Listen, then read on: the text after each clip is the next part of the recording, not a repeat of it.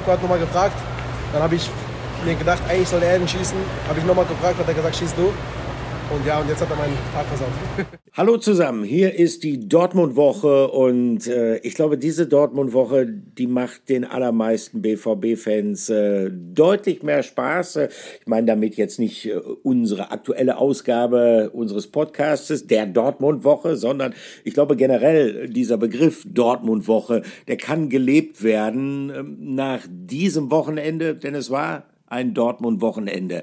Ja, in der Tat, ähm, diese emotionale Achterbahnfahrt äh, hat die BVB-Fans in den vergangenen Wochen durch Höhen und Tiefen geführt. Wir erinnern uns kurz und ungern zurück. Vergangenes Wochenende der BVB ging in Vorlage freitags abends, kleines Revierderby beim VfL Bochum, am Ende 1 zu 1. Wir mussten relativ viel über Sinn und Unsinn des Video Assistant Referee debattieren. Wir mussten auch darüber sprechen, warum die Mannschaft von Edin Terzic in der zweiten Halbzeit so eine knappe halbe Stunde so gut wie gar nicht zu sehen war. Ähm, dann äh, zogen die Bayern nach gegen Hertha BSC mit einem Pflichtsieg. Dieses Wochenende war es umgekehrt. Erst äh, waren die Bayern am Start.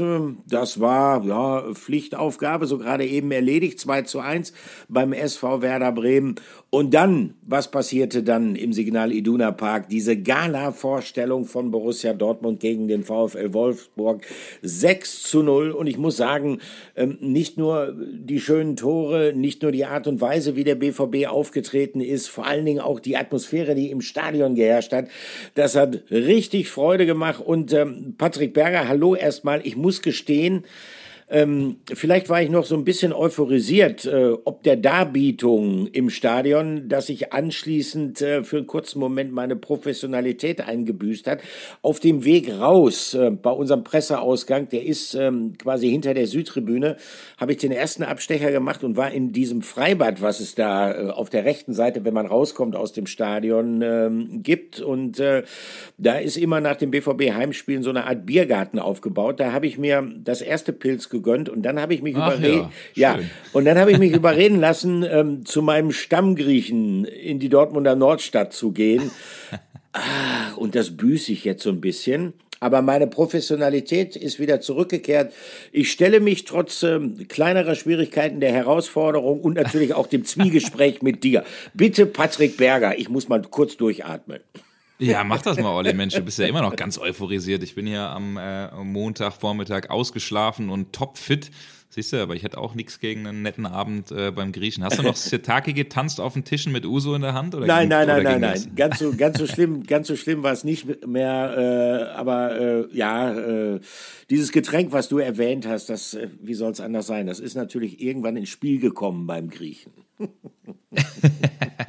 Welcher Grieche ist es denn, Olli? Kann man da Werbung an der Stelle machen? Äh, wo, wo, wo trifft man ja. Oliver Müller nach der getanen Arbeit? Äh, also mit, verdient, mit Uso in der verdient, Hand? verdient hätte er es. Es handelt sich um die Taverne Epsilon in der Geschwister-Scholl-Straße in Dortmund. Und es ist wirklich nur zu empfehlen ähm, wurde auch äh, durchaus frequentiert mal äh, von äh, BVB-Spielern in den vergangenen Jahren. Äh, Sokrates beispielsweise, der war auch schon mal da. Als der allerdings damals ähm, dem Restaurant seinen Besuch abgestattet hat, äh, musste ich relativ lange auf mein Essen warten, weil alle tanzten nur um ihn herum. sehr cool. Siehst du, schreit ja. ja förmlich danach, Olli, dass wir zwei da mal zusammen, äh, zusammen hingehen. Also bin ich, sehr gute Idee. Bin ich, bin ich gern zu haben. Aber bevor ich jetzt an leckeres griechisches Essen denke, ähm, müssen wir einfach noch mal ein bisschen über, über Fußball sprechen. Wir haben hier eine äh, komplett volle Podcast-Folge und äh, wir sind positiver und euphorisierter als beim letzten Mal, beim letzten Mal gab es nämlich ein 1 zu 1 und eine Schiedsrichterentscheidung, über die sehr, sehr lange diskutiert wurde. Wir haben da äh, aufgenommen, vis-à-vis, -vis, weiß ich noch, Olli, zusammen in Dortmund, was, äh, was, was ich an sich für einen Podcast sehr cool fand. Und wir hatten, das fand ich übrigens sehr schön, trotz dieser äh, äh, oder dieses negativen Ausgangs viele positive Rückmeldungen bekommen. Ich will da mal eine vorlesen von Ludwig Preußer, der meinte, mhm. ähm, lieber Patrick, ich möchte einfach mal Danke sagen für euren hervorragenden Podcast. Er freut sich wirklich jede Woche auf eine neue Folge von uns und äh, ist seit 17 wow. Jahren mittlerweile bei jedem Spiel auf der Süd und das, obwohl er 170 Kilometer einfachen Weg zurücklegt. Also Respekt an der Stelle, finde ich richtig geil. Und äh, er sagt sogar, dass wir es schaffen, Olli, äh, trotz äh, ja, mancher vergeigter Spiele wie am Wochenende oder vergangenen Wochenende in Bochum, ähm, ja, dass wir irgendwie dafür sorgen, dass er wieder Bock aufs nächste Spiel hat. Ähm, also das ist an der Stelle schön zu hören, weil man das ja auch nicht immer so hört. Ähm, ich äh, habe ja einen kleinen Shitstorm abbekommen, Olli. Ich weiß nicht, ob du das gemerkt hast. Ich habe nämlich äh, nee. am äh, Freitagabend war es, habe ich getwittert, ähm, so ein bisschen natürlich mit einem Augenzwinkern, dass, äh, ne, habe ich gesagt, wenn die wenn diese Dortmunder Mannschaft äh, den Willen und die Mentalität hätte wie diese Schalker Mannschaft, dann wären sie ja schon zehnmal Deutscher Meister. Also eine schön populistische Aussage. Ich habe da einiges, einiges getriggert und natürlich, äh, glaube ich, einen Eis. wunden Punkt, sehr dünnes Eis. Es waren ganz viele, die mir geschrieben haben, Patrick, du verspielst deine letzten Sympathien hier bei uns in Dortmund. natürlich war das mit einem Spaß gemeint und natürlich hat diese Dortmunder Mannschaft, in der es ja in der Mannschaft schon stimmt. Also es ist nicht so wie vor ein, zwei Jahren, als es an einigen Stellen da gerumpelt und geruckelt hat. Also diese Mannschaft versteht sich und das hat man äh, in, in Wolfsburg gesehen. Und, aber ich meinte damit natürlich, es gibt dann eben gewisse Spiele und Momente wie in Bochum, wo die Mannschaft halt nicht da ist und wo sie halt nicht äh, äh auch gegen Widerstände ankämpfen. Und das muss man an der Stelle ja trotzdem sagen, diese völlig limitierte Schalker Mannschaft, was die macht, muss man an der Stelle trotzdem sagen, Hut ab und Respekt, weil die kämpfen wirklich bis ja. zur allerletzten Minute. Aber wir wollen ins Thema reingehen, Olli, wir wollen nicht so viel über Shitstorm und sonst was äh, diskutieren und schreiben, wir wollen oder reden, wir wollen über das Spiel äh, gegen Wolfsburg sprechen und das war absolut überzeugend. Das war eine richtig geile Leistung vom, vom BVB mit einer großartigen Stimmung im Stadion. Und man mag sich ja eigentlich fast schon fragen, warum nicht immer so? Zehn Spiele, zehn Heimspiele jetzt in Folge gewonnen. Man ist ja. äh, sogar auf bestem Weg dahin, einen Clubrekord aufzustellen. Das waren, glaube ich, saisonübergreifend 1994 zwölf Heimspiele in Folge, die man gewinnen konnte. Und man ist ja fast dazu geneigt zu sagen, wenn man nicht auswärts spielen würde oder müsste, dann wäre man wahrscheinlich schon mit Abstand Erster. Ne? Also das ist eine ziemliche Festung, die man sich da aufgebaut hat zu Hause, Olli. Ja, es ist unglaublich. Der BVB hat 40 von 45 möglichen Punkten zu Hause in dieser Saison geholt. Wahnsinn, ne? Das ja. ist irre. Ja, ich muss ganz ehrlich sagen, ich hatte so ein klein wenig Bedenken vor diesem Spieltag, vor dem BVB-Heimspiel gegen den VfL Wolfsburg. Einerseits war ich mir bewusst, der BVB hat zu Hause äh, fast immer geliefert in dieser Saison.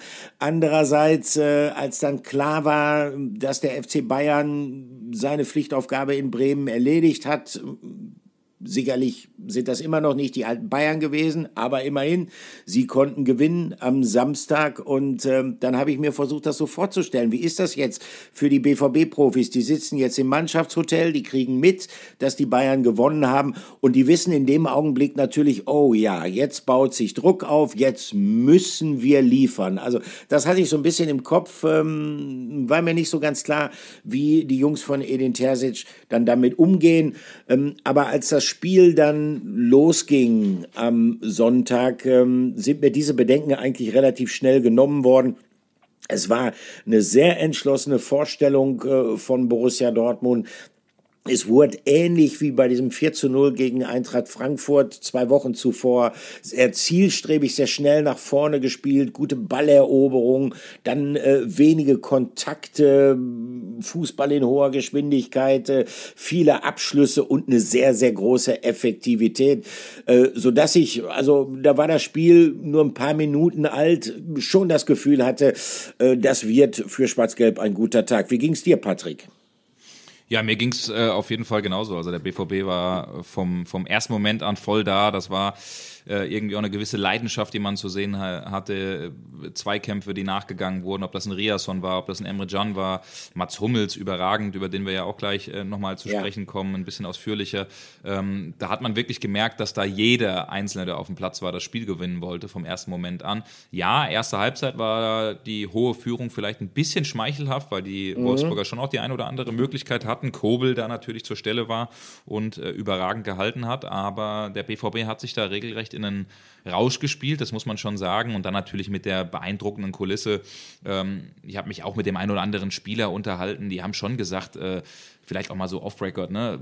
Wir haben das Gefühl einfach, wenn wir auf, zu Hause auf den Platz gehen, das ist ein Selbstläufer, äh, wir kommen da mit, äh, mit einem großen Selbstbewusstsein rein und das ist schon was anderes, als wenn man auswärts spielt. Aber das müssen sie natürlich versuchen, perspektivisch in dem einzigen Auswärtsspiel, das es gibt, äh, noch gegen Augsburg, ähm, dann auch da auf die Spra Straße zu bringen, die, die PS und nicht nur, wenn ja. man zu Hause ist und diesen besonderen Reiz auch der Süd und des kompletten Stadions hat. Aber ähm, bin ich mal gespannt, ob die Dortmunder das auf jeden Fall auch in, in Augsburg so hinbekommen. Aber ganz klar, Olli, äh, zur, zur richtigen Zeit dann äh, auch im richtigen Moment da sind neben Donny Malen, gut, der hat das eine oder andere Ding verballert. Äh, ich erinnere an die eine Chance, wo er völlig frei aufs Tor zuläuft und dann den Pass äh, vertändelt. Ähm, hat er dann immer, immerhin äh, trotzdem noch getroffen und sein, und sein Törchen gemacht. Aber klar, er und vor allen Dingen Karim Adeyemi, ähm, der alles überragende Spieler in diesem Spiel äh, Doppelpack gemacht, ein Assist gemacht und äh, schon jemand, der zur rechten Zeit jetzt auch äh, dann ja endlich zeigt, warum der BVB ihn für so viel Geld äh, verpflichtet hat. Ähm, ich glaube, es sind jetzt sechs Tore, fünf Assists. Mhm. Kein Spieler hat im Jahr 2023 äh, so viele Scorerpunkte gesammelt und damit ist er, schwarz auf weiß, faktisch der beste Spieler aktuell in der Bundesliga. Und das äh, ist schon ein ziemliches Fund, was der BVB hat. Und ich habe so ein bisschen das Gefühl, Olli, ich weiß nicht, ob du das auch so siehst, Karim Adeyemi wurde ja anfangs ein bisschen kritisiert für seinen, ich sag mal in Anführungszeichen, Kinderfußball, dass er noch nicht so dieser erwachsene Kicker ist, der äh, vielleicht noch nicht so ganz reif ist, viel mit der Hacke spielt, hin und her tänzelt, anstatt diesen einfachen, klaren Fußball zu suchen. Und jetzt muss man, glaube ich, so konste oder feststellen, er hat es, glaube ich, kapiert. Siehst du das auch so?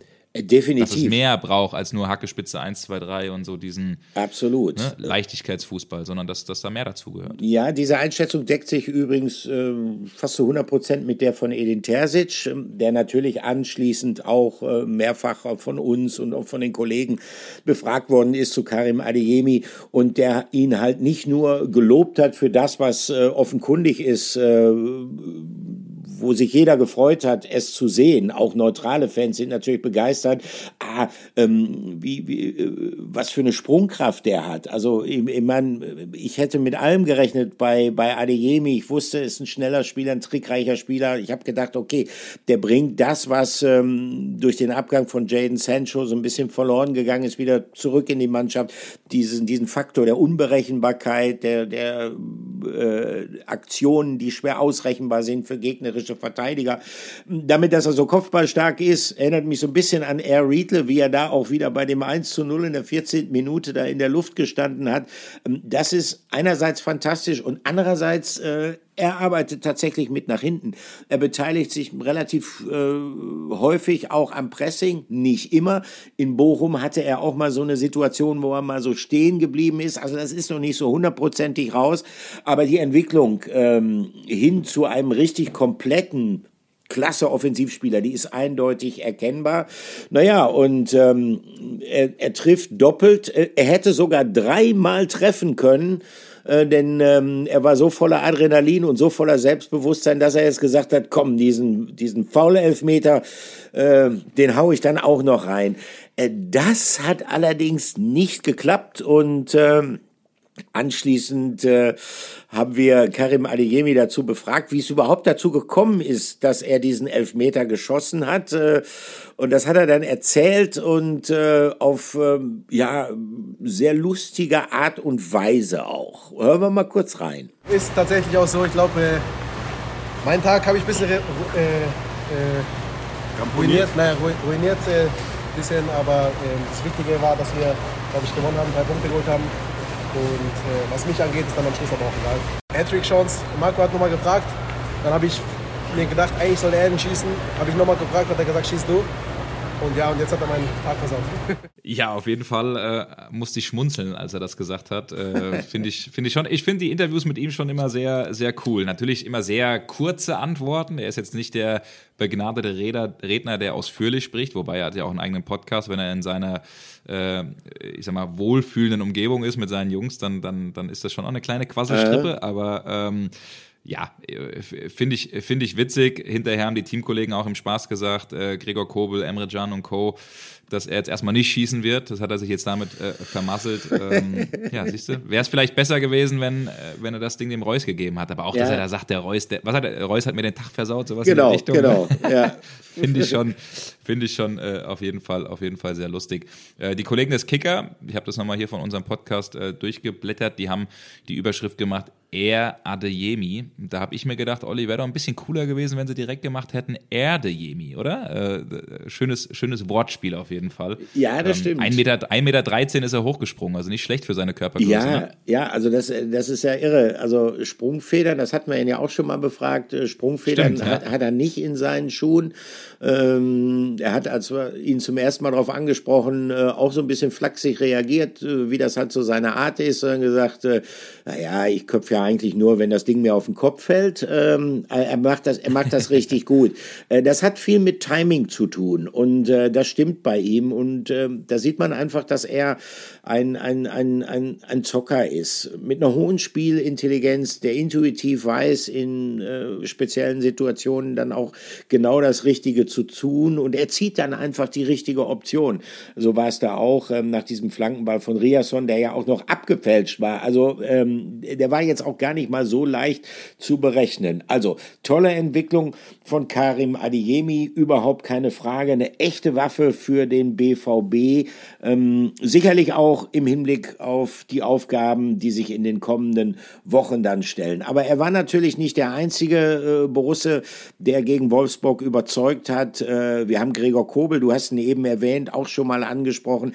Der ist äh, voll wieder da nach seiner Verletzung. Ähm, hatte ja zunächst dieses Ding beim sogenannten deutschen Klassiko in München mit diesem Fauxpas, aber danach äh, ist er stabil geblieben, zeigte große Nervenstärke, toller Rückhalt. Ähm, man könnte jetzt die Reihe der guten Spieler ähm, noch fortsetzen im Hinblick auf, auf den Auftritt gegen Wolfsburg. Aber einer stach uns beiden dann doch besonders heraus. Ähm, das muss man deutlich sagen, neben Karim Adeyemi. Hier kommt unser Spieler der Woche.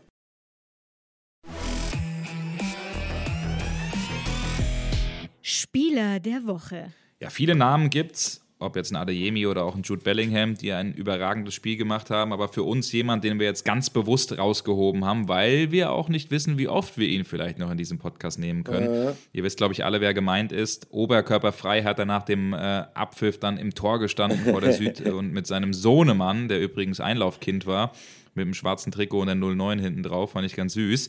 Ähm, klar, Mats Hummels. Überragendes Spiel in der Innenverteidigung gemacht, an der Seite von Niki Süle. Er hat im Übrigen im äh, 339. Bundesligaspiel für Dortmund seinen 200. BVB-Sieg gelandet.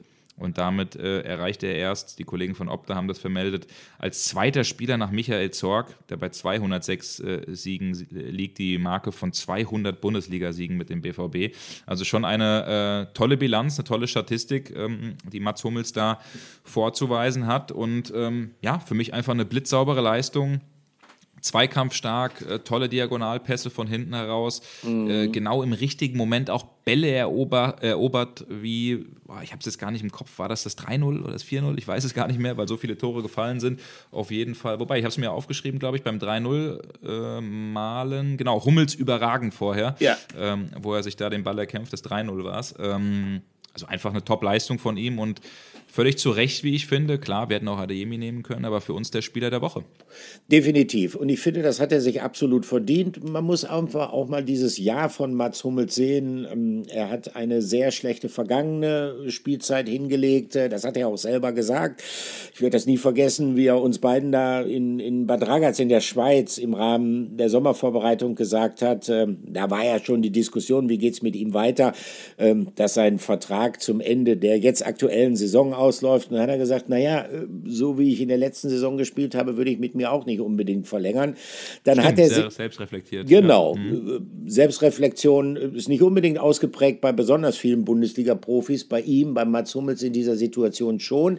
Äh, es kam namhafte Konkurrenz mit Schlotterbeck, mit Sühle. Hummels hat sich in die Mannschaft gekämpft, hat ähm, sehr starken Saisonauftakt hingelegt, fiel dann so ein bisschen in Low auch meine persönliche Vermutung, das hing damit zusammen, ähm, als dann klar war, dass er halt nicht mehr auf diesen WM-Zug äh, Richtung Katar aufspringen kann. Ähm, da fiel er in ein Loch und ähm, für mich äh, war es dann so ein bisschen offen. Oh, wie geht es jetzt weiter? Nach dieser langen WM-Pause schafft das nochmal richtig reinzukommen. Und man muss deutlich sagen, das hat er eindrucksvoll unter Beweis gestellt. Wie gesagt, blitzsaubere Leistung jetzt. Allerdings, ähm, wenn man ihn dann so ein bisschen beobachtet hat nach seiner Auswechslung, gab Standing Ovations, er dreht sich um zu allen Seiten, er winkt Richtung Publikum, dann anschließend äh, diesen sehr netten Sequenzen, als er sich dann vor der Nordtribüne in das Tor stellte und sich dann von seinem Sohn ein paar Bälle reinhauen ließ. Und das hat er dann schön glossiert, ähm, als er dann äh, quasi den Ball ein bisschen freiwillig hat passieren lassen. Dann äh, schlug er ähm, so mit gespielter Wut auf den Boden. Also da gab er sozusagen diesen Motzki-Hummels, den wir auch oft genug erlebt haben, wenn Mannschaftskollegen mal Fehler gemacht haben. Bisschen Selbstironie, also auch mit dabei. Aber Patrick, ich weiß nicht, wie dir es ging. Es sah für mich auch schon so ein bisschen ähm, danach aus, als ob er diese Emotionen nochmal aufsaugt. Vielleicht auch im Hinblick darauf, dass er schon weiß, ja, ähm, es wird nicht mehr allzu viele Spiele für ihn in diesem Stadion geben. Ja, das Gefühl habe ich auch. Also ähm, ich glaube, keiner von uns weiß aktuell, was ja. Mats Hummels äh, macht. Also das kann ich zumindest, äh, ich wüsste es gerne oder ich habe zumindest den Anspruch, vieles zu wissen, aber das weiß ich, das weiß ich aktuell nicht. Ähm, lange, sage ich auch, wusste Mats Hummels es selbst nicht. Mittlerweile, wir befinden uns im Mai, ähm, ich habe schon so langsam die Vermutung, dass äh, Mats Hummels schon selbst ganz genau weiß, was er machen will. Muss er, er muss jetzt, er ja äh, jetzt wissen, ne? denke ich auch. Also irgendwie hat er, hat er glaube ich, ein äh, gewisses Gefühl. Und mein Gefühl sagt mir immer noch, dass er äh, den BVB verlassen wird. Wie gesagt, kein Fakt, sondern eher ein Gefühl, ähm, dass er das für, wahrscheinlich für sich am Saisonende mit hoffentlich gekrönter Meisterschaft äh, äh, dann, dann verkünden wird. Er sagt ja immer, Leute, äh, geduldet euch noch. Ich, werd, ich, werde was sagen wieder, aber ihr müsst euch noch ein bisschen gedulden und ein bisschen warten. Ähm, klar, er hat mehrere Optionen. Er hat weiterhin die Option, ähm, klar, aufzuhören sowieso mit der Möglichkeit Anschlussvertrag äh, oder überhaupt beim BVB irgendwas äh, dann, dann für die Zukunft zu machen. Ähm, das würde er mit ziemlicher Sicherheit auch sowieso beim BVB bekommen, selbst wenn er noch ein Jahr verlängern würde und, äh, und äh, wird ihm dann anschließend was angeboten werden. Er hätte die Möglichkeit, ins Ausland zu gehen, nochmal was ganz anderes zu machen, ein Abenteuer zu wagen. Also da bin ich echt noch gespannt, aber du hast schon recht. Ich weiß nicht, ob wir zu viel reininterpretieren, aber so ein bisschen nach Atmosphäre aufsaugen, ja. die Spiele nochmal genießen, ähm, das Bad vor der Menge auch nochmal genießen. Ich glaube, das ist schon so, so ein kleiner Fingerzeig in die Richtung. Aber ich bin am Ende gespannt, für was er sich entscheiden wird und was er machen wird. Aber so und so ein großartiger Typ, ein großartiger äh, Fußballer, einer der besten Verteidiger, die wir in Deutschland hatten, haben. Ähm, und, und, und dabei bleibe ich hat dem BVB auch den Stempel aufgedrückt und war eine der wenigen Rückholaktionen beim BVB, die so zu 100 Prozent richtig geil funktioniert haben. Ja, definitiv. Also das muss man sagen. Äh, Borussia Dortmund ist damit ja nicht glücklich geworden. Ähm, also Nuri Schein kam zurück, der konnte nicht mehr so an, an, an diese starke Phase vor seinem damaligen Weggang äh, zu Real Madrid anknüpfen. Äh, Shinji Kagawa, äh, auch das war dann später nicht mehr das, äh, was es vorher war. Äh, gleichzeitig, wen haben wir noch? Ja, Mario Götze natürlich. Mario Götze, der äh, sicherlich große Erwartungen geweckt hat, gab damals auch Widerstände, als er zurückkam, ähm, aber das war jetzt nicht der Grund dafür. Er war ja auch gesundheitlich dann nicht auf dem besten Stand in dieser Phase, als er zum zweiten Mal beim BVB war. Äh, ja, und vor diesem Hintergrund, aber das ist jetzt nur ein ganz kurzer Schlenker, es, es gibt jetzt immer wieder Gerüchte auf, ja, wie wäre es denn eventuell mit, mit Jaden Sancho oder so, der mehr als unglücklich ist beim Manchester United. Also äh, aus Erfahrung sollte man vielleicht irgendwann mal klug werden, äh, gilt auch für Borussia Dortmund. Äh, das funktioniert tatsächlich nicht immer, diese Rückholaktion. So viel also zu Mats Hummels, wie gesagt, unser Spieler der Woche.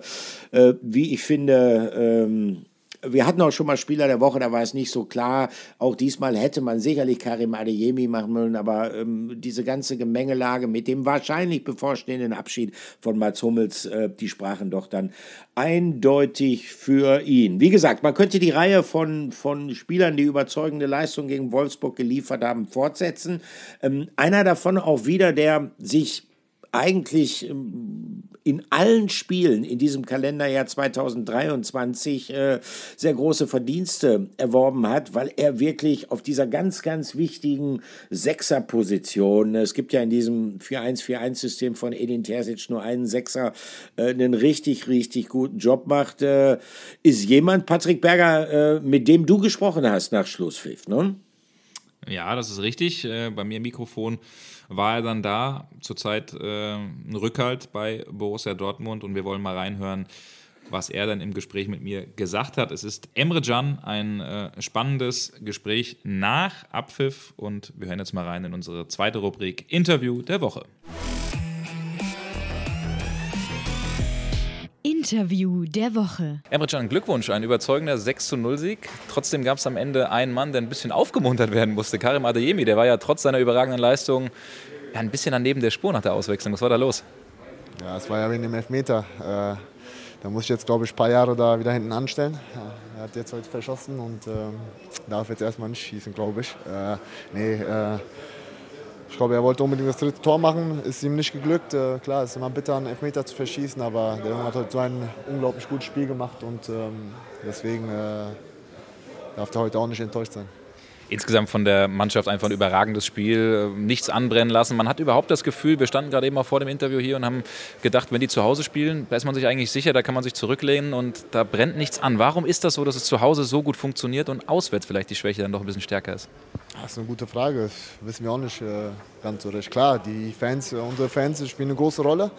Das weiß jeder. Das, was sie hier außerhalb des Platzes leisten, ist schon hervorragend. Und es gibt uns extrem viel Energie, es gibt uns einen Push. Und ähm, das sieht man auch, dass wir zu Hause extrem gut sind, extrem stark sind. Und ähm, wir haben auch viel den Fans zu verdanken, auf jeden Fall. Die Bayern haben vorgelegt am Samstag, die werden sich das heute auch angeguckt haben und wahrscheinlich beeindruckt gewesen sein? Oder was glauben Sie, welches Zeichen man vielleicht auch nach München gesendet hat heute? Das wird man sehen in den nächsten Wochen. Äh, wir haben auf jeden Fall unsere Aufgabe erfüllt. Äh, es, ein, es sind trotzdem nur drei Punkte. Äh, wir müssen weitermachen. Ähm, es sind noch drei Spiele zu spielen und es wird keine einfache Aufgabe, aber wir werden versuchen, die drei Spiele zu gewinnen. Wir glauben immer noch an uns. Es ist auch sehr, sehr wichtig und ähm, ja, ich finde, persönlich, dass äh, noch nichts entschieden ist. Jude Bellingham hat heute auch, auch, ein ganz starkes Spiel gemacht, die Jungs nochmal äh, auch teilweise ja, animiert weiterzumachen. Auch Karim Adeyemi, wichtiger Spieler, trotz des jungen Alters. Es gibt ja diese Gerüchte aktuell mit Real Madrid. Was macht das vielleicht mit der Mannschaft und wie sehr würden Sie sich wünschen, wenn er vielleicht doch nochmal sagt, ey, ich bleibe ein Jahr bei euch? In der Mannschaft ist es kein Thema. Ähm, klar, mit so hervorragenden Talenten, Spielern will man immer zusammenspielen und äh, so lange wie möglich. Und äh, wir wissen auch, eines Tages äh, wird der wechseln, steht fest. Und ähm, ja, aber wir werden sehen, wann es passiert. Äh, ich kann nur sagen, das ist äh, auf jeden Fall äh, jetzt schon meiner Meinung nach einer der besten Mittelfeldspieler der Welt. Vielen Dank, Emre Can. Ja, das mag ich an Emre Can. Äh, wenn man ihn spricht, das sind meistens recht inhaltsstarke Interviews. Ähm, er sagt dann auch, was er denkt und äh, man spürt eigentlich, ähm, egal über welches Thema er redet, immer, dass er schon eine sehr, sehr große Erfahrung im Profifußball auf seinen verschiedenen Stationen angesammelt hat und äh, in einem Punkt allerdings äh, hätte ich nicht unbedingt die geschätzte, fundierte Einschätzung von Emre Can gebraucht äh, in Bezug auf die äh, Kategorisierung von Jude Bellingham. Ja, äh, ja, stimmt. Jude Bellingham ist jetzt schon einer, und da hat Emre natürlich völlig recht, einer der besten Mittelfeldspieler Europas, wenn nicht sogar der Welt. Äh, Jude Bellingham auch er natürlich äh, Doppeltorschütze gewesen, jetzt gegen den VfL Wolfsburg. Ich, ich habe mich äh, nach diesen sechs Dingern gefragt, äh, da waren viele schöne Tore dabei, was ist eigentlich so das schönste Tor gewesen?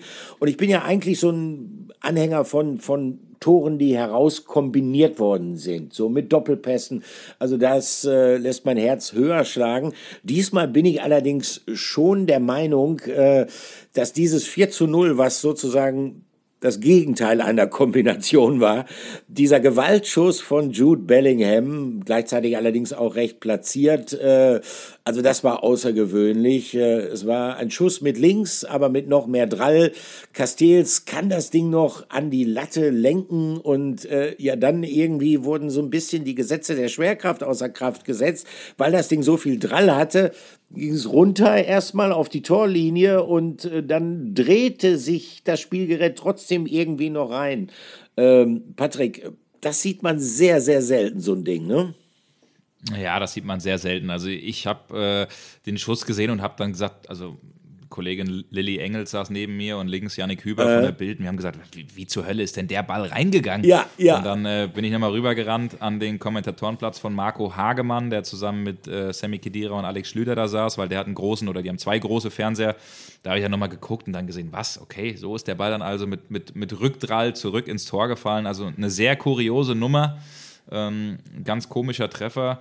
Ähm, ich halte übrigens ein bisschen dagegen, Olli. Ich finde rauskombinierte Treffer natürlich auch geil, aber ich bin eher Typ Brechstange, also so Tore aller Hitzelsberger oder, oder Michael Ballack. Die fand ich immer sehr geil. Äh, irgendwie von hinten, bam, Weitschuss in Winkel ähm, bin ich immer ein größerer Fan davon, wenn man so einen Ball mit reinschreit ins Tor. Aber so unterschiedlich ist es. Ja, ja da, da, kommen wir nicht zusammen. Also das, das, das, die Mutter aller schönen Tore ist für mich Diego Armando Maradona, WM 1986 ja, okay, gegen England. Klar, ja. Ich meine jetzt nicht das Ding mit der Hand Gottes, sondern äh, diesen unglaublichen Sololauf, den gegen er da, England, ne? Genau, den er da über den ganzen Platz gemacht hat und äh, ständig versuchten die Engländer zu grätschen. Terry Butcher und die ganzen anderen Verbrecher oder Mörder, wie man sie jetzt auch immer bezeichnen will. äh, und, ja. und er hat niemals auch nur für eine Zehntelsekunde die Kontrolle über den Ball verloren. Also das ist so mein, mein, äh, mein, mein, meine Idealvorstellung eines Tores. Aber okay, wir müssen okay. auch nicht in allen Punkten das ist, das ist ja auch wie ein Gemälde. Das, ja. Tor. das Tor ist ja wie ein Gemälde. Genau, wir müssen ist, ja auch äh, nicht immer in allen Punkten einer Meinung sein. Ähm, wir sind uns allerdings einig, äh, weil wir eben schon über Mats Hummels gesprochen haben und dass es gut sein kann, ähm, dass er derzeit so eine Art Abschiedsrunde dreht, dass das Gleiche auch auf Jude Bellingham zutreffen wird. Ähm, frage ich dich nochmal, ähm, glaubst du, der BVB hat noch eine Chance, ihn länger zu halten als über die Saison hinaus? Nee, Olli, also mittlerweile glaube ich es glaub nicht mehr. Die Chancen vielleicht irgendwo bei bei 5%. Wir müssen es ja aktuell im Podcast ja. äh, mitnehmen und einordnen, äh, auch wenn es jetzt schon ein paar Tage zurückliegt und ihr das natürlich alle mitbekommen habt und auch äh, gelesen habt und äh, gesehen habt. Ähm, die Nachricht hat letzte Woche die Runde gemacht. Ich glaube, am Mittwoch war es ähm, letzte Woche aus äh, Spanien. Die Marca, die Real ja sehr nahe steht, hatte von einer bevorstehenden Einigung mhm. mit Real Madrid berichtet. Ähm, daraufhin haben wir uns natürlich auch alle umgehört, äh, recherchiert ähm, und sind alle dann sehr schnell zum Entschluss gekommen, ja, da ist auf jeden Fall äh, was dran. Also Bellinghams Papa Mark, der ähm, viele, viele Gespräche in den letzten Wochen geführt hat mit ähm, eigentlich allen Top-Vereinen äh, von dieser Welt. Der äh, ist einen entscheidenden Schritt näher gekommen mit ähm, Juni Calafat, das ist der Kaderplaner mhm. von Real Madrid. Die beiden hatten sich, das hatten wir ja auch übrigens mal thematisiert vor ein paar äh, Wochen im Podcast, Olli, die hatten sich ja schon mal in einem Hotel in äh, London am Rande Chelsea gegen BVB getroffen. Ja, ja, ja, nicht genau. ganz so weit weg im Hotel, in dem wir auch waren. Also ne, ein bisschen, bisschen ärgerlich, dass wir das nicht, nicht, äh, dass wir nicht Lunte gerochen haben und uns da einfach mal in die Lobby gesetzt ja, die haben. Die haben auch nicht Bescheid gesagt irgendwie. Ne? ja. ja, auf jeden Fall ähm, sind sie da eben ein ganz schönes Stück näher gekommen. Es ist jetzt nicht so, da, da ging es auch sehr schnell, Durchbruch kurz bevor. Mhm. Nein, soweit ist es natürlich noch nicht.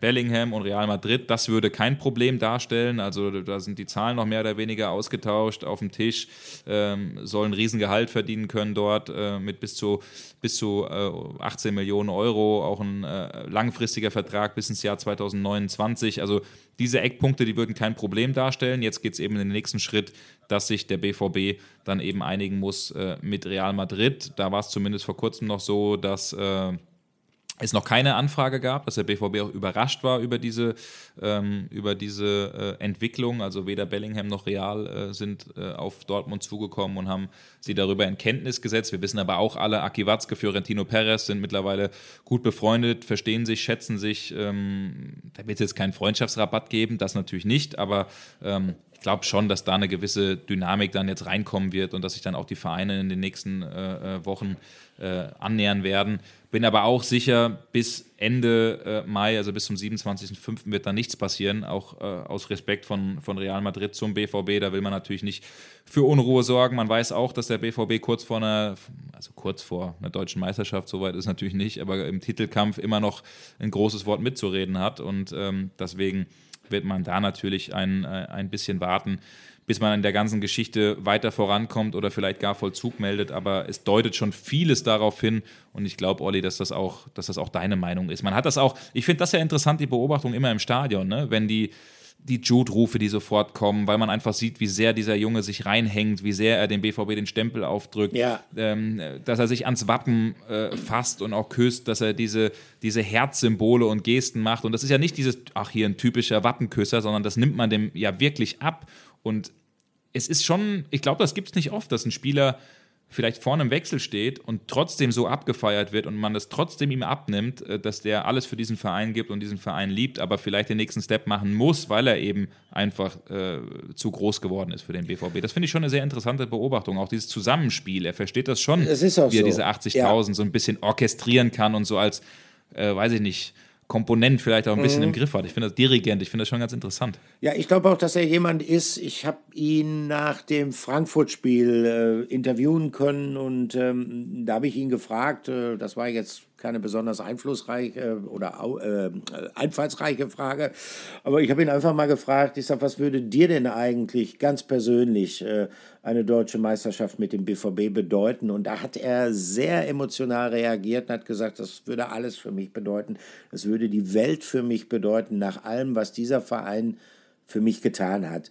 Und äh, das ist natürlich dann auch so ein Indiz dafür, dass er offenbar sind wir wieder bei Mats Hummels? Im Kopf hat schon, ja, ich werde entweder weg sein oder sehr wahrscheinlich weg sein zum jetzigen Zeitpunkt. Und äh, er ist sich sehr bewusst, dass Borussia Dortmund ähm, in, in seiner Entwicklung ein sehr, sehr wichtiges Sprungbrett für ihn gewesen ist. Und ich glaube auch, dass er das äh, sehr genießt, hier die Atmosphäre, die speziell bei den Heimspielen herrscht. Und wer weiß, vielleicht ähm, verabschiedet er sich ja tatsächlich als deutscher Meister. Ähm, wir haben aber mal gedacht, ähm, wir hören mal noch so ein bisschen rum. Vielleicht gibt es noch weitere Leute, die da auch eine Einschätzung uns mal abliefern können. Und wir sind auf einen gestoßen, der ja immer top informiert ist. Äh, der Name wird dem einen oder anderen sicherlich etwas sagen. Fabrizio Romano. Also, äh, das ist der Mann, der lebt äh, Tag und Nacht mit seinem Ohr an irgendwelchen imaginären Transferlisten und weiß sehr häufig als erster, was tatsächlich passiert. Ne? So ist es. Wir hören mal rein. Hier ist Fabrizio Romano.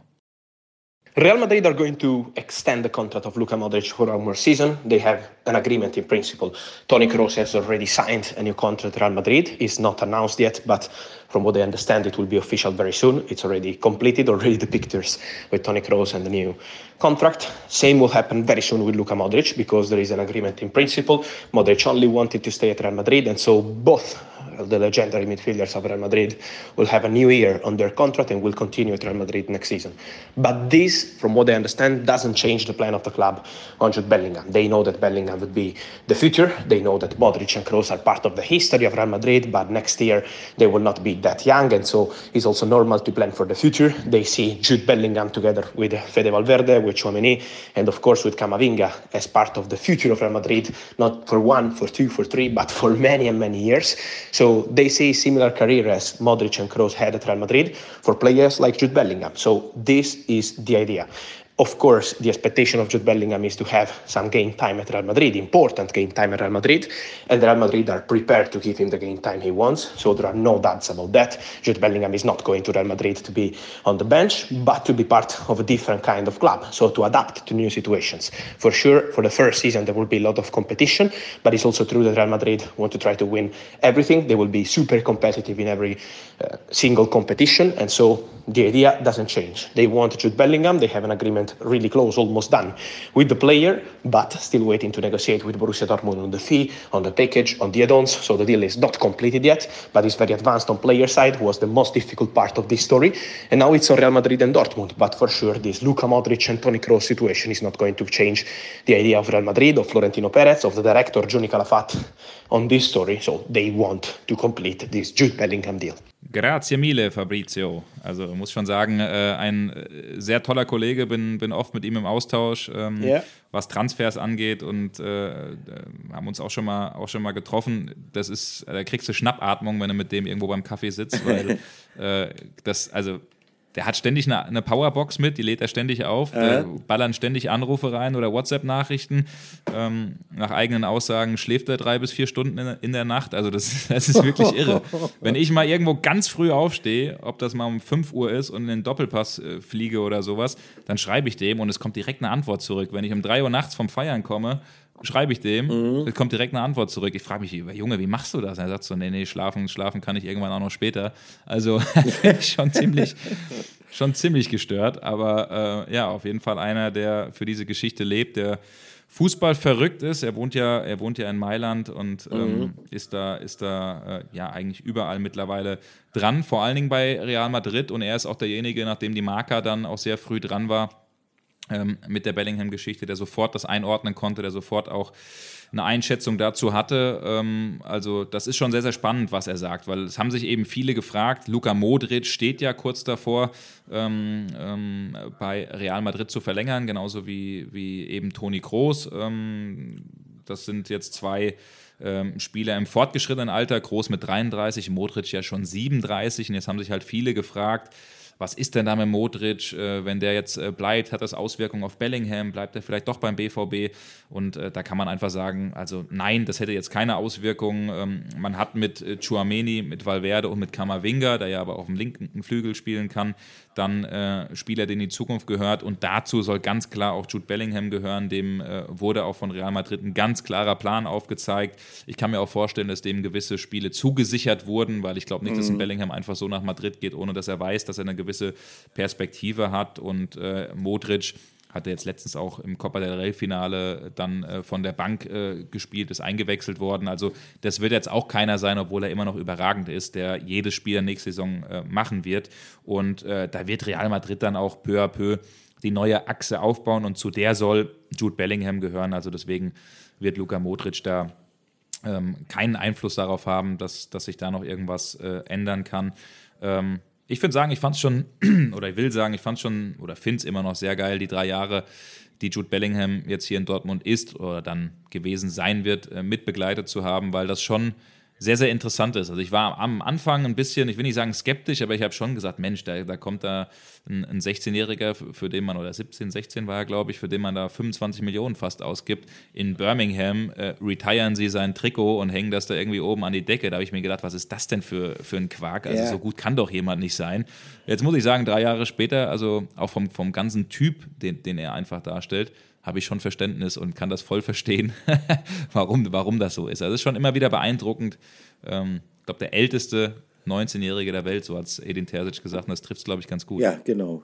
Nicht, äh, ich muss immer bei, bei, bei, bei diesem Ausspruch von Edin Terzic, ich kann mir auch noch gut erinnern, ich muss immer an Philipp Amthor denken.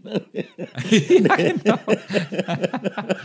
jo, wie hast du gesagt? Die zweimal. Wie alt ist Philipp Amthor? Äh, äh, ich bin mir gar nicht sicher, wie alt er ist. Auf jeden Fall haben sie gesagt, das sei der älteste äh, 27-Jährige der Welt oder irgendwie ja, sowas in der Richtung. Äh, okay.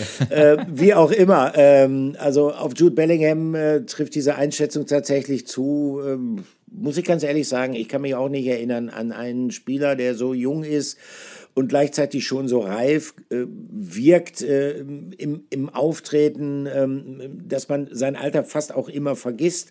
Also beispielsweise auch, wenn es diese Diskussionen über ihn gegeben hat, ach, ähm, schießt er da nicht emotional in bestimmten Situationen einfach übers Ziel hinaus? Ja, kann sein, aber andererseits äh, äh denkt immer dran, wie jung der noch ist. Also ein fantastischer Fußballer, sicherlich einer der besten der in den letzten Jahren bei Borussia Dortmund gespielt hat und ja auch noch immer spielt, zumindest in dieser Saison. Also, ähm, soweit äh, zu Jude Bellingham und seiner Zukunft. Da merkt man schon, die Themen werden uns auch in den kommenden Wochen, unabhängig von diesem Titelzweikampf, äh, nicht so richtig ausgehen. Und äh, dann ist es immer gut, wenn man als Journalist äh, bestimmte Informationen verfügt, ne, Patrick?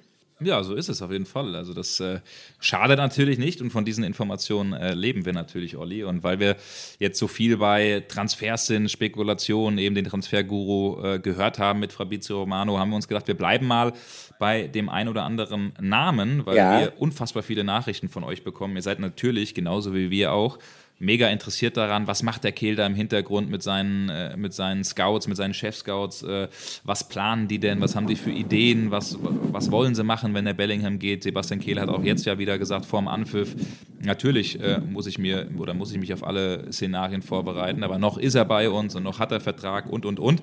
Aber ist doch klar, dass er natürlich da zweigleisig planen muss und äh, Transfergespräche mit potenziellen Kandidaten führt und wir wollen mal die ein oder andere Geschichte uns äh, anhören oder mal äh, abchecken. Und deswegen sind wir hier bei unserem äh, dritten äh, oder bei unserer dritten Rubrik. Und das ist Gerücht der Woche. Gerücht der Woche.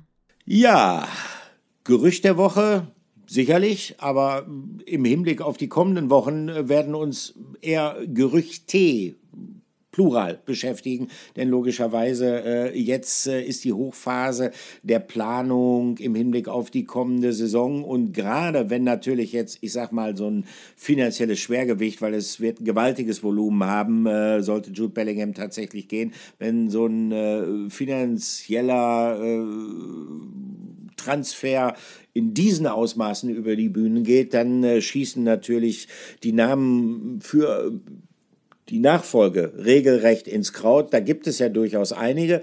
Ähm, einer davon äh, beispielsweise, Patrick, äh, spielt bei Ajax Amsterdam, ne?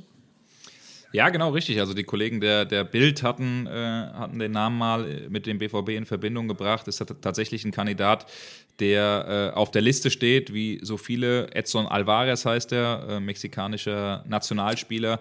Ähm, Marktwert von 35 Millionen. Bei Ajax hat er ja noch einen längeren laufenden Vertrag bis 2025. Zeigt dort drüben echt gute Leistungen. Äh, 28 Spiele in der Eredivise, drei Tore, drei Vorlagen. Also schon ein ziemlicher Kämpfer, einer, der auf mhm. der Sechs spielen kann, aber der auch ähm, offensiv durchaus äh, einen gewissen Impact hat. Also das ist schon ein sehr spannender Kandidat. Natürlich klar, für den müsste man auch ganz schön in die, in die Schatulle greifen. Also der kostet natürlich was, aber mit den 120 plus 150 Millionen, die der BVB ja erzielen möchte, ähm, hätte man ja auch äh, bestimmtes äh, Geld zur Verfügung. Also auf jeden Fall ein sehr spannender Spieler. Genauso der Name Enzo Lefebvre. Das ist irgendwie ein Kandidat, ich höre den Namen immer wieder. Der hat es euch wohl richtig angetan. Also spielt beim FC Lorient dort drüben auch eine richtig gute Saison. Ähm, der Lefebvre, das ist jetzt jemand, der ähm, kein Sechser ist. Das ist schon mehr eine Acht, vielleicht sogar eher eine Zehn. Schon sehr offensiv ausgerichtet, 23 äh, Jahre alt, ein junger Spieler oder verhältnismäßig junger Spieler aus äh, Frankreich, Vertrag noch bis 2024. Ähm, dort drüben in Frankreich äh, mittlerweile zehn Scorerpunkte auch schon, fünf Tore, fünf Vorlagen. Also schon ein sehr spannender Spieler. Hm, Habe mich mal bei dem einen oder anderen auch umgehört, der den Spieler ähm, kennt. Es sagen also geht hin und her. Es sagen einige, das ist durchaus einer, der den BVB weiterbringt. Dann gibt es welche, die sagen, ah, ich habe da gewisse Zweifel, das ist vielleicht doch eher einer, nochmal eine Kategorie drunter als Borussia Dortmund. Fakt ist auf jeden Fall da, es gab Kontakt zwischen mhm. der Beraterseite und auch äh, zwischen äh, oder mit äh, Laurent Bousser, das ist ja der Chefscout, der vor allen Dingen äh, Französisch spricht und den französischen Markt bestens kennt.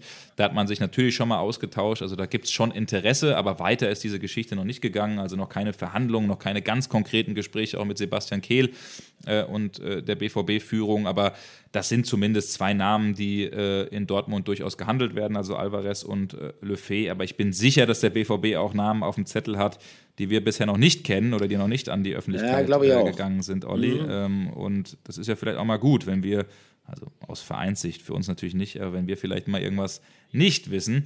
Äh, was wir, glaube ich, ausschließen können, äh, Dani Olmo und auch Jaden Sancho sind zwei Namen, die, äh, die äh, genannt wurden. Sancho Rückholaktion ist aktuell kein Thema in Dortmund und äh, Dani Olmo sicherlich ein Kandidat, der in Dortmund auf Interesse stößt, aber da muss man einfach äh, andersrum sagen, bei allem Respekt vom BVB, aber wenn du jetzt gerade in Leipzig spielst und wenn du die Möglichkeit hast, Barcelona klopft bei dir an, ja. äh, viele andere äh, Top-Vereine, die vielleicht auch aus seiner Heimat kommen, dann äh, fällt es dann doch schwer, glaube ich, den Schritt, äh, den Schritt zum BVB ähm, zu machen, weil das natürlich eine Frage von Danny Olmo ist, der natürlich auch eine, ein Angebot zur Vertragsverlängerung hat. Mache ich den Schritt jetzt, bleibe ich vielleicht in Leipzig oder gehe ich einen Schritt nochmal höher?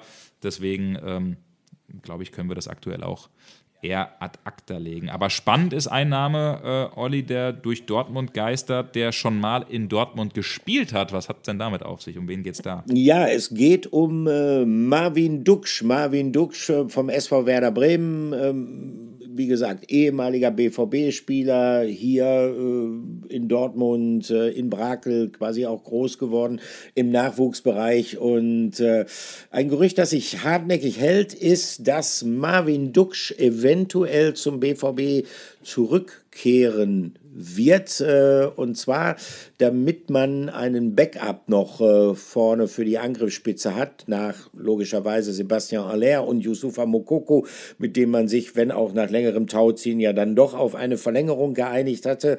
Ähm, Dux könnte tatsächlich da eine interessante Farbe sein. Äh, und ähm, nach dem, was man so hört, soll der auch nicht mal so unabgeneigt sein. Wie gesagt, mhm. er hat Dortmunder Wurzeln, aber wie gesagt, äh, das ist auch alles äh, im, im Stadium der Gerüchte. Ich frage mich nur immer so, ähm, wie dann die Abwägung bei den Spielern aussieht. Denn äh, nur mal angenommen, es sollte tatsächlich so kommen, dann wüsste natürlich Marvin Duksch, dass seine Einsatzzeiten relativ begrenzt sein werden. Der BVB spielt nur mit einem Mittelstürmer. Ähm, und ähm, die Hackordnung ist ja auch klar. Äh, da kommt Sebastian Aller und dann kommt äh, logischerweise Yusufa Mokoku. Ähm, ob das dann tatsächlich so ähm, das Argument, wenn ich mich versuche, in den Spieler zu versetzen, für mich sein würde, zu sagen, ja, ich gehe dann dahin. Also ich bin mir da nicht so sicher. Also ähm, ich würde gerne irgendwo äh, dann auch tatsächlich spielen, wo ich auch gebraucht würde, wo ich wüsste, ich komme äh, auf mehr Einsatzzeiten. Aber wie gesagt, ist alles im Stadium der Gerüchte. Wie denkst du über die Personalie?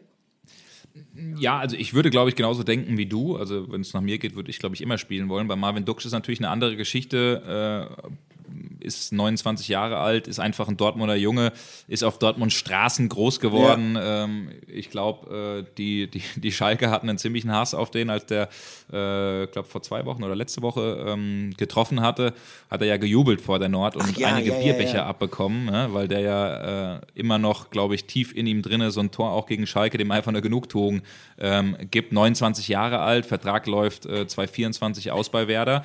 Aber das Interessante ist, und das haben wir auch nochmal bestätigt bekommen, er hat eine Ausstiegsklausel, die bei 7,5 Millionen Euro liegt mhm. und die zum 15.06., also es war mal hier und da vom 1. Juni zu lesen, aber es ist der 15.06. tatsächlich ausläuft oder gezogen werden muss. Und 7,5 Millionen Euro für einen Mittelstürmer, der zwölf Tore in der Bundesliga hat, sechs Vorlagen, da ist natürlich die halbe Bundesliga interessiert, was wir gehört haben, Union, Gladbach, Leverkusen, mhm. der BVB, das stimmt, macht sich Gedanken zumindest, aber es ist jetzt noch nicht so, dass man da irgendwie schon größeren Kontakt zum Spieler oder sonst was hatte. Also das ist wirklich erstmal nur ein loses Gedankenspiel, aber der hat natürlich auch äh, Anfragen vorliegen aus England, aus Italien, also ähm, der kann sich mehr oder weniger aussuchen. Der muss dann für, für sich am Ende die Frage stellen, was er machen möchte, in welche Richtung das geht.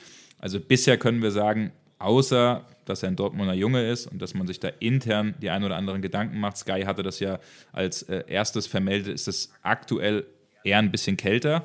Aber so wie ich es mitbekommen habe, wenn die Dortmunder ernst machen würden und sagen würden, wir machen es, wir wollen den haben, dann glaube ich, dass Marvin Dux das auch machen würde, aus Liebe zu Borussia Dortmund und äh, dass er die Geschichte ganz interessant findet. Aber du hast viele Sachen richtig angesprochen, Olli. Ähm, man hat mit Mokoko jemanden in der Hinterhand äh, von Haller. Klar ist, dass Modest gehen wird, aber man hat in der Jugend dann auch mit Julian Reikhoff zum Beispiel jemanden, der ganz interessant ist und wo man vielleicht auch intern überlegt, ist das jemand, den wir nach oben ranführen können. Also finde ich schon durchaus sehr spannend. Ähm, sind jetzt einfach ein paar Namen, die mit dem BVB in Verbindung gebracht werden. Am einen ist ein bisschen mehr dran, am anderen ist ein bisschen weniger. Und es gibt auch ganz viele Namen, äh, bin immer wieder erstaunt, äh, äh die angeblich oder äh, ja, vor einem Wechsel stehen oder wo der BVB Interesse hat.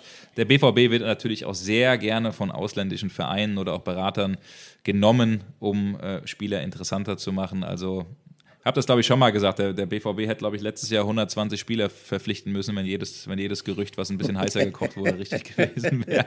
Also, da muss man, glaube ich, schon immer ein bisschen differenzierter genau. Und äh, ganz so viel sind es dann ja im letzten Sommer doch nicht gewesen. Äh, ja, genau. trotzdem, trotzdem, Sebastian Kehl, der hatte ja auch gesagt, ja, es ist ein personeller Umbruch eingeleitet worden im vergangenen Sommer, aber dieser Umbruch ist noch nicht abgeschlossen. Also ich denke, man darf gespannt sein, nicht nur auf das Saisonfinish, sondern auch ähm, auf die Wochen danach, wenn man dann vielleicht etwas mehr weiß, in welche Richtung es hier oder da gehen wird, wenn dann erstmal tatsächlich eine finale Entscheidung beispielsweise in Sachen Jude Bellingham gefallen ist, dann setzt ja häufig so ein Dominoeffekt ein. Das heißt, wenn dann klar sein sollte, der BVB nimmt, keine Ahnung, 120 Millionen Euro, wow, was für eine Summe ein, ähm, dann weiß man, okay, äh, da ist Geld und dann wissen natürlich auch äh, die abgebenden Vereine, bezüglich Spielern, an denen der BVB interessiert ist.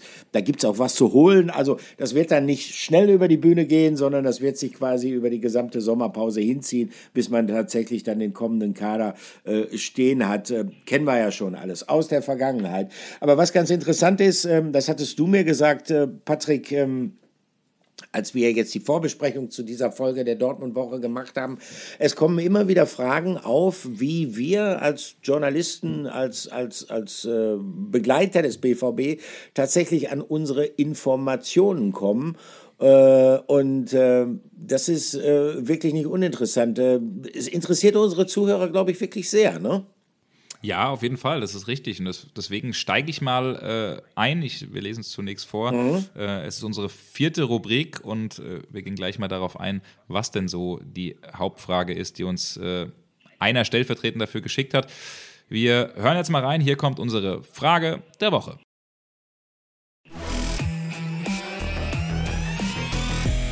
Frage der Woche. Die Frage der Woche, oder besser gesagt zwei Fragen der Woche, ähm, wir nehmen gleich mal beide, weil er nämlich schon am 10. Januar mir erstmals auf Twitter geschrieben hat. Deswegen äh, vielen, vielen Dank erstmal und sorry dafür, dass ich jetzt mit fünfmonatiger Verspätung auf deine Frage eingehe, aber es sind echt immer so viele, so viele Fragen und es ging wohl ein bisschen unter.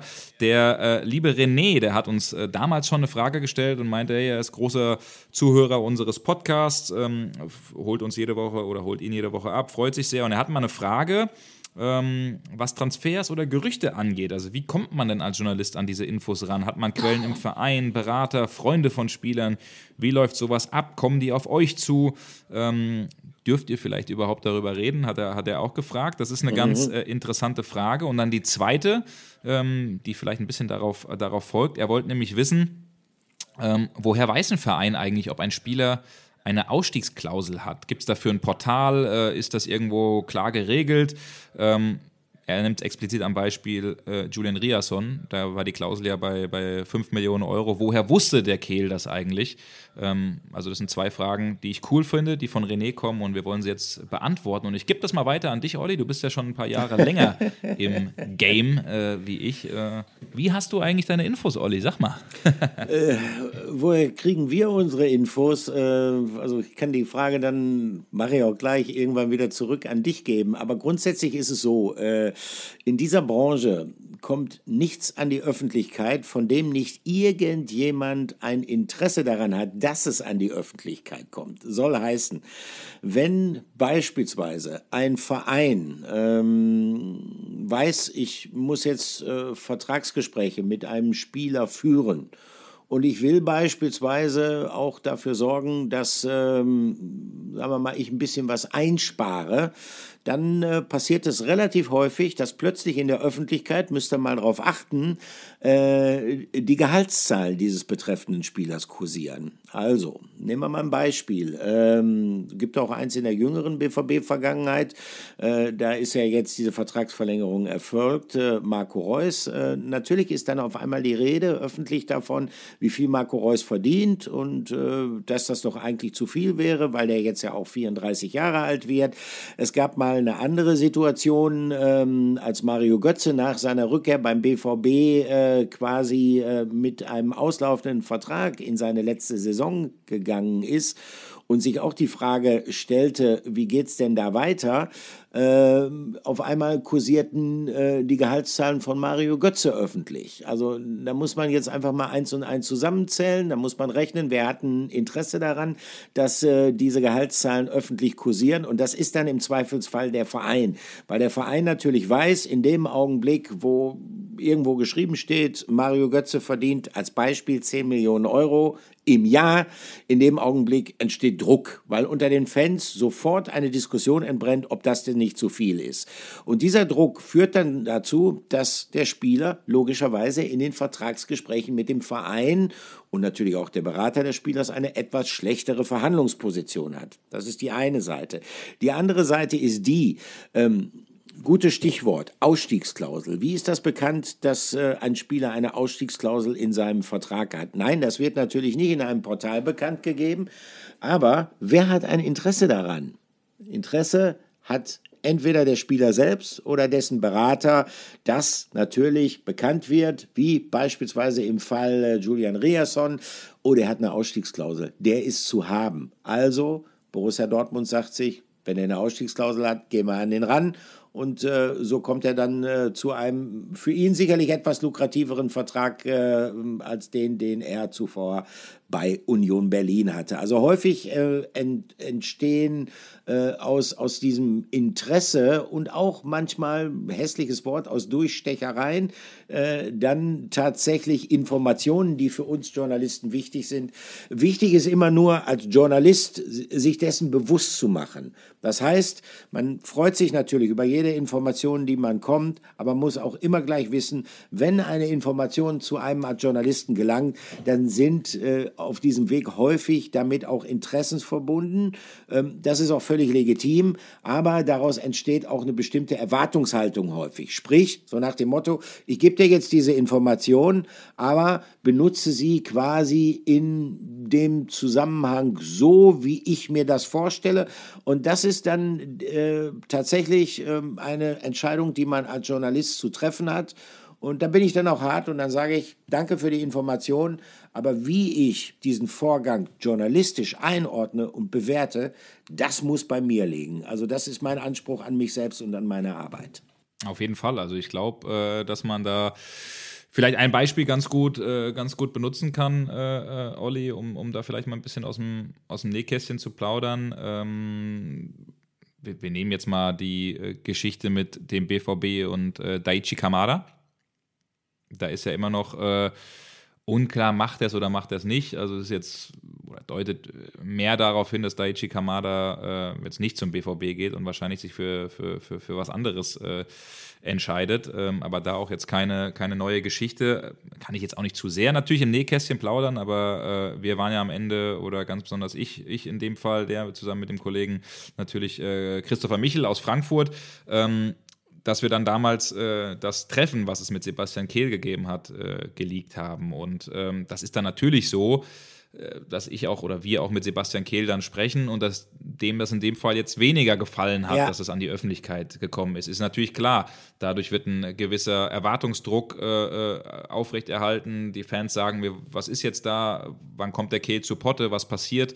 Das ist zum Beispiel eine Geschichte, die gefällt äh, vielleicht dem Sebastian Kehl äh, nicht so ist natürlich dann auch klar, ich kann euch jetzt nicht genau sagen, von wem äh, diese Geschichte kam, aber dass es vielleicht eher aus dem vielleicht vom Spieler selbst oder vom Berater selbst oder von einem Familienmitglied selbst oder von, ähm, weiß ich nicht, vielleicht sogar von der Eintracht selbst. Ja, da muss man dann so ein bisschen, das kommt vielleicht dann eher aus der Richtung, weil man den Spieler vielleicht auch ein bisschen interessanter machen will. Deswegen muss man, müssen wir auch uns oft fragen, wir kriegen ja so viel Inter äh, Informationen mittlerweile auch äh, zugespielt. Ist jetzt nicht immer so, dass wir nur rumtelefonieren, sondern es gibt auch mittlerweile Leute, die, kann ich glaube ich auch für dich sprechen, Olle, die auf uns zukommen. Ja. Da muss man sich dann schon manchmal fragen, wie gehe ich mit der Situation um, mit der Information halte ich sie vielleicht zurück, nutze ich sie nicht. Also das ist schon auch oft ein, ein, ein taktisches Spiel, sage ich mal. Und äh, oft ist es auch so, dass man vielleicht mal eine Information hat und äh, den Verein oder vielleicht auch den Spieler darüber informiert, dass man sie hat, aber vielleicht auch bewusst mal nicht lanciert oder nach außen gibt, um vielleicht auch dem Verein zu zeigen oder vielleicht auch dem Spieler zu zeigen oder dem Berater zu zeigen oder, oder, oder.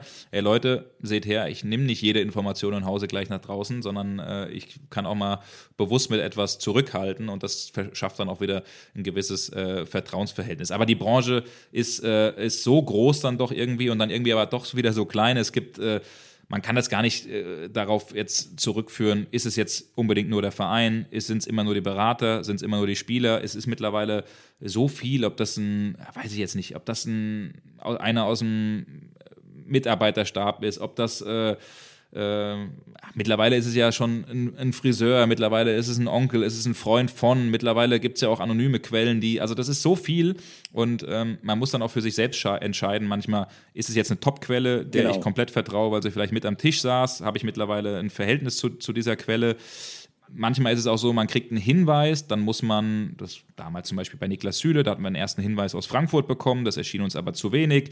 Dann versuchst du das über eine zweite Quelle abzu, abzuchecken. Also da gibt es ja auch das Zwei-Quellen-Prinzip, im besten Fall vielleicht sogar das Drei-Quellen-Prinzip, dass du wirklich alle äh, äh, äh, Seiten quasi abgedeckt hast und dann gehst du mit der Information raus. Aber ähm, ja, so läuft unsere Arbeit ab. Ähm, Würde gerne mehr im, ich sag mal, aus dem Nähkästchen plaudern, aber so ganz kann man das dann natürlich auch nicht machen, weil man natürlich Quellenschutz so ist ein ist ganz, ganz oberstes äh, Gut und Prinzip bei, bei uns Journalisten und deswegen, äh, lieber René, können wir da, glaube ich, nicht so sehr in diese Materie da, da voll reingehen, aber ist auf jeden Fall ein interessantes Spannungsfeld, in dem wir, in dem wir uns bewegen und äh, du hast auch völlig richtig beantwortet, Olli, mit den Ausstiegsklauseln es schimpfen immer alle über die Berater, aber da muss man sagen, bei, bei Julian Riasson, wenn die Berater nicht auf den BVB zugegangen äh, wären und den Spieler dort angeboten hätten, dann hätte das wahrscheinlich auch keiner erfahren. Und ein Spieler selbst greift nicht zum Hörer und sagt, ey Leute, Nein. ich habe eine Ausstiegsklausel, wollt ihr mich holen? Das machen dann die Berater. Dafür kriegen die die Provision, dafür machen sie den Deal, dafür äh, handeln sie Verträge aus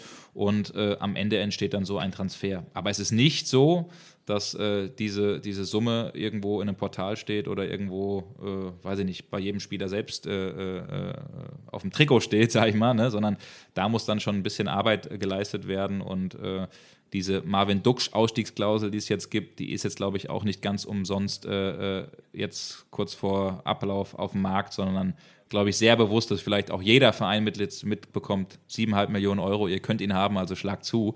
Ähm, das wird dann schon bewusst genutzt, aber ist auf jeden Fall sehr spannend, Olli. Definitiv. Also äh, ich glaube, äh, so haben wir euch wirklich mal einen Einblick äh, darin gegeben, was so sozusagen die Grundlagen häufig unserer Informationsbeschaffung sind.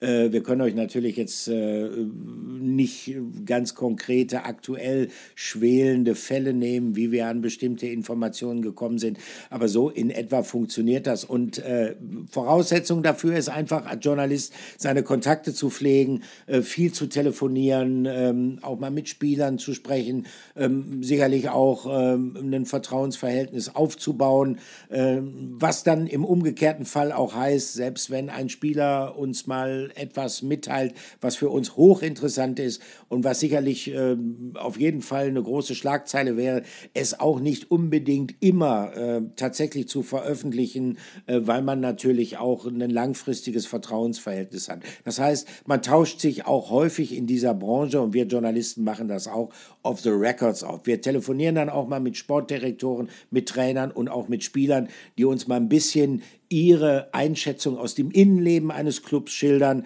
was für uns es erheblich erleichtert, bestimmte Vorgänge einzuordnen. Und äh, wenn uns dann jemand sagt, bitte aber nicht veröffentlichen, ähm, dann machen wir das auch nicht. Das ist einfach so, weil ansonsten würde das Vertrauen zerstört werden. Genau so ist es. Also kann da vielleicht noch eine nette Geschichte erzählen. Das, da war ich ein sehr junger Journalist. Ich bin ja immer noch ein junger Journalist, aber ein, ein noch viel jüngerer. Da war ich in Hamburg früher und äh, habe Da war zwölf. Bitte, was hast du? Da war zwölf.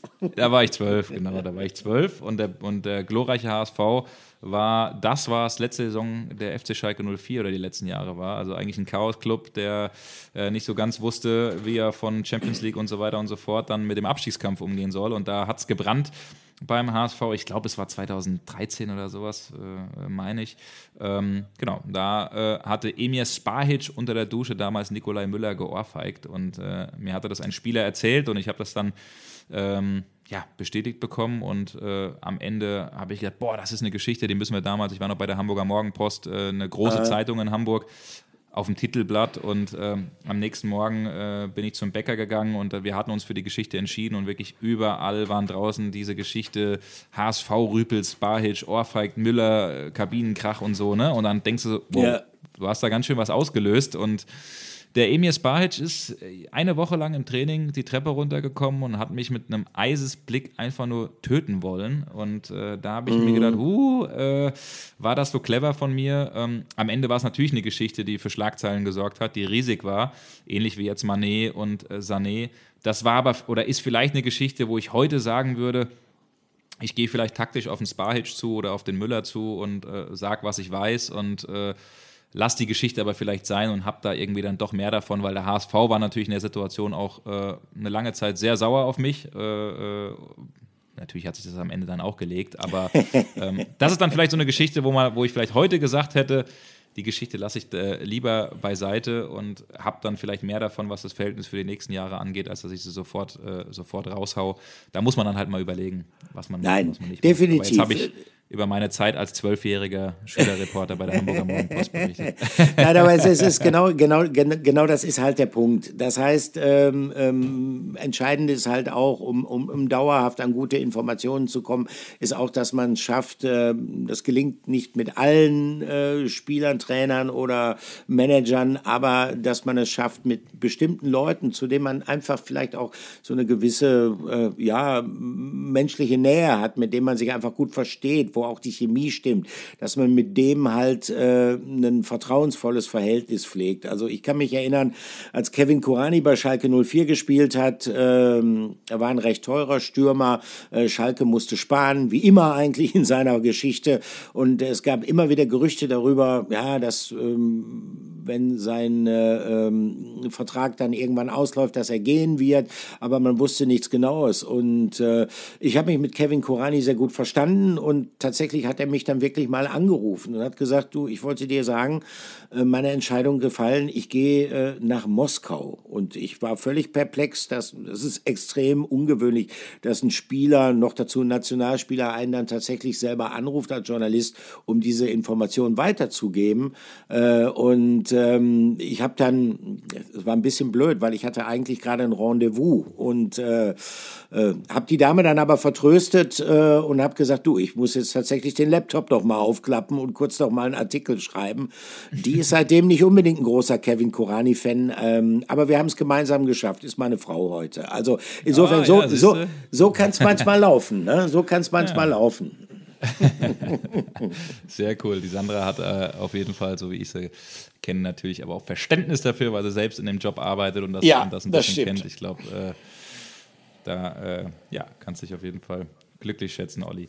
Ja, Olli, ich würde sagen, äh, wir boah, sind jetzt schon bei einer Stunde elf. Wir haben schon ganz schön, ganz wow, schön viel wow. äh, Inhalt und ganz schön viel. Kommen wir so äh, langsam zum Schluss, ähm, ne?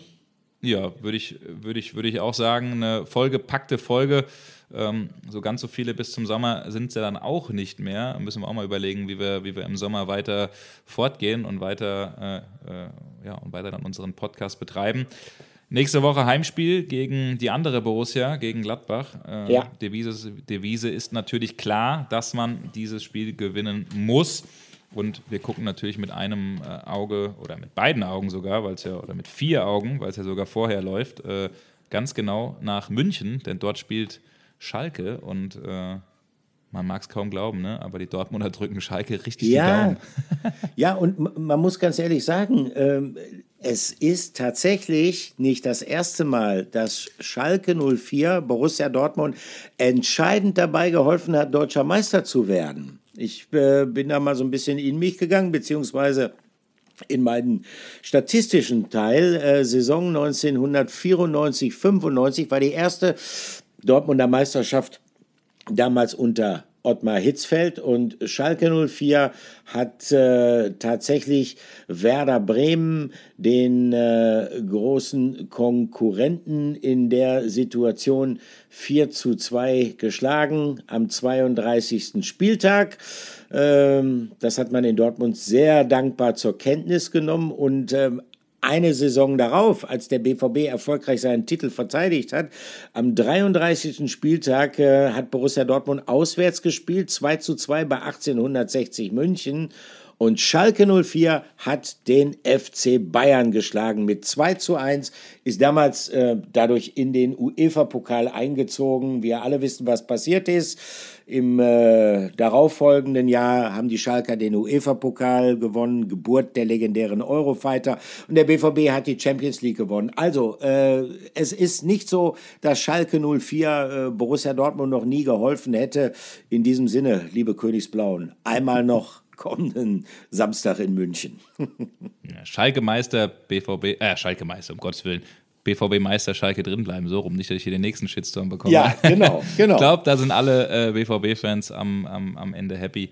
Und äh, ich hoffe, dass ihr auch mit der Folge happy äh, seid. War viel Input, war vieles drin und freue mich auf eine äh, tolle nächste Folge, Olli. Äh, nächste Folge wäre schon die 68. Sehr gerne. Man, äh, ganz schön viel jo. jetzt schon da mit unserem Podcast. Also Kommt gut durch die Woche, wo auch immer ihr den Podcast hört. Und Olli, wir sehen uns spätestens am Samstag gegen Gladbach. So Macht's ist gut. es. Bis dann. Ciao.